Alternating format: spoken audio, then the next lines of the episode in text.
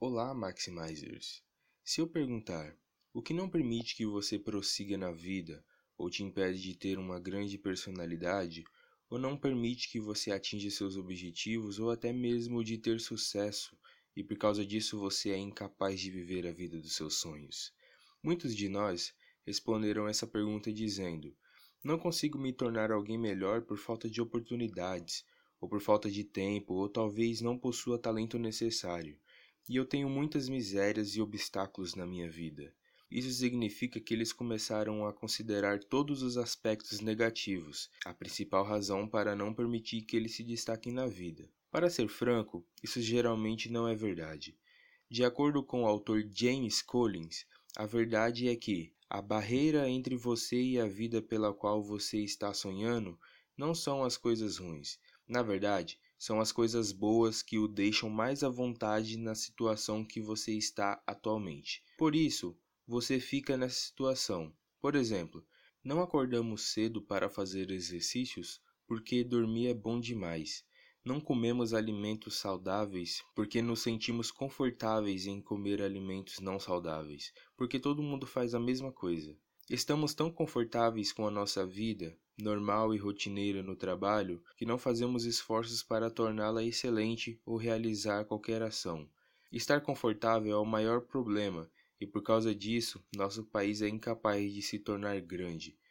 Hoje em dia, não temos grandes escolas porque todo mundo se acomoda com as boas escolas.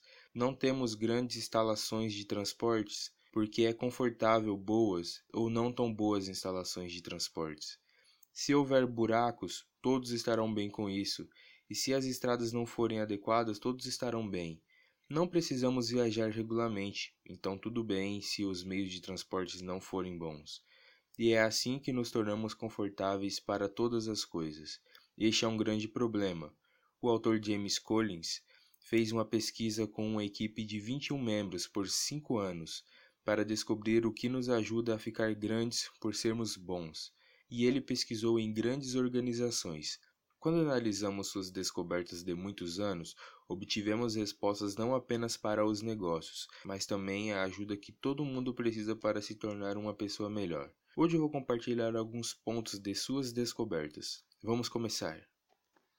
Primeiro, o líder de cinco níveis. Muitas pessoas acreditam que a qualidade da liderança é necessária apenas para fins comerciais, mas isso não é verdade. Vocês todos são líderes de sua vida. Você pode tornar sua vida bem-sucedida na medida que você a conduz. Portanto, se você quer se tornar grande na vida, mantenha a qualidade da liderança em você, e isso para alcançar a qualidade de liderança do nível 5.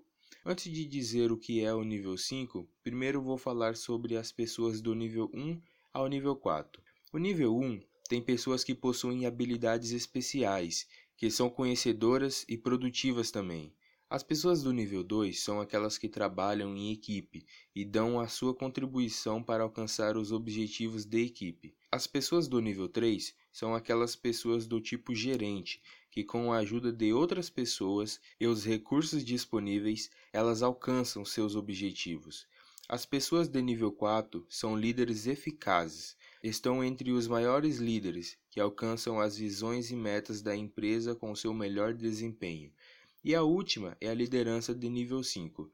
Desses líderes, a maioria tem os quatro níveis de capacidade, mas eles também têm dois fatores mais importantes do que esses quatro níveis, que os ajuda a atingir o nível de liderança 5. O primeiro fator é a humildade, e o segundo é o que a maioria de nós achamos que é o oposto desse primeiro, que está dentro de uma forte vontade pessoal. Muitos filmes ou histórias mostram que os líderes são sempre do tipo herói ou têm uma personalidade de rock. Mas não é verdade. Muitas empresas se tornaram de pequena para grande porque tinham líderes calmos e compostos, que falavam menos e todos eles tinham uma coisa em comum. Eles tinham muita humildade, o que significa que eles não tinham orgulho de seu trabalho e nem de si mesmo. Eles sempre respeitavam e ajudavam os outros e não permitiam que o ego o dominasse. Eles assumiam total responsabilidade sobre o fracasso e eles davam o crédito do sucesso a toda a equipe e não a ele mesmo. Eles sempre estavam prontos para aprender coisas novas e nunca pensavam que sabiam tudo. Esse tipo de humildade está lá dentro deles. E a segunda coisa é que eles tinham era uma forte vontade pessoal, que significa que eles estavam muito determinados a atingir seus objetivos. Por causa das características de humildade, eles pareciam muito fracos para os outros, mas não era verdade. Eles eram muito corajosos. Eles tinham muita força e por causa disso estavam sempre tomando decisões difíceis para alcançar seus objetivos. E isso é o oposto, mas é a combinação de qualidades mais importantes que é necessária para você se tornar grande. Segundo, pessoas boas e más. O autor diz que os grandes não são aqueles que, se você der um ônibus e pedir para ele levar algumas pessoas para algum destino, ele levará para onde ele quiser, sem perguntar para os passageiros para onde eles querem ir. Já as grandes pessoas Primeiro permitem que as pessoas se sentem em um assento e então remove as pessoas más daquele ônibus e depois de todas as pessoas boas se sentar juntos, eles decidem com a ajuda um do outro onde exatamente podem ir. Através desse exemplo, o autor deseja que expliquemos o quão importantes são essas pessoas em nosso caminho, para que qualquer negócio seja bem-sucedido. Porque o fato é que não importa o quão boa seja sua ideia, se você atrair pessoas más para seu negócio, as chances de tornar o seu negócio bem-sucedido se tornarão muito menores. Portanto, esteja mais atento às pessoas boas e tente seguir em frente com elas e remover as pessoas más da sua vida, se você deseja que sua empresa funcione e avance sem problemas. Terceiro, confronte fatos brutais, mas tenha fé. Peter Thiel explicou um conceito de otimismo definido no seu livro De Zero a Um. Você deve estar ciente que uma pessoa otimista é aquela que vê as coisas de forma positiva, enquanto uma pessoa pessimista vê as coisas de forma negativa. Portanto, você deve estar ciente sobre um exemplo muito comum sobre um copo de água. Se você ver um copo de água meio cheio, ficará otimista, e se você ver o copo meio vazio, então você será pessimista. Agora Peter Thiel foi um passo à frente. Aqui ele explicou que existem dois tipos de otimista e pessimista. Alguns são pessimistas definidos, outros pessimistas indefinidos. E para o otimismo é otimista definitivo e otimista indefinido. Agora eu vou explicar isso com um exemplo. Suponha que se você disser que nosso país nunca pode se desenvolver, então somos pessimistas indefinidos.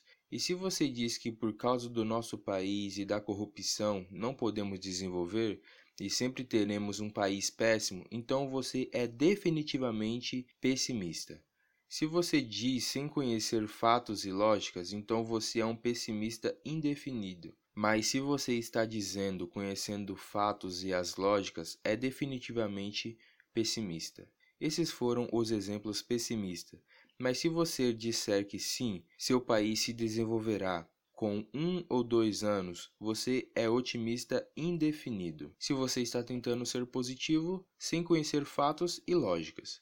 Mas se você diz que o nosso país se desenvolverá se acabarmos com a ignorância e tentarmos acabar com a corrupção, então você será definitivamente otimista. Você está falando considerando fatos e lógicas. É assim que todos devemos ser, otimistas definidos. Portanto, através desse livro, o autor está nos pedindo para não esquecer dos fatos e números. Seja realista e tente entender sobre os problemas. Existem problemas, mas vamos conseguir resolver e lidar com isso de forma positiva, apenas mantendo fatos e lógicas em mente, juntamente com a fé. E com essas duas combinações, podemos nos tornar ótimos. Estes foram os três pontos desse livro. Isso é tudo por hoje. Compartilhe este podcast com seus amigos e colegas de trabalho. E você, já conhece nosso canal do Telegram?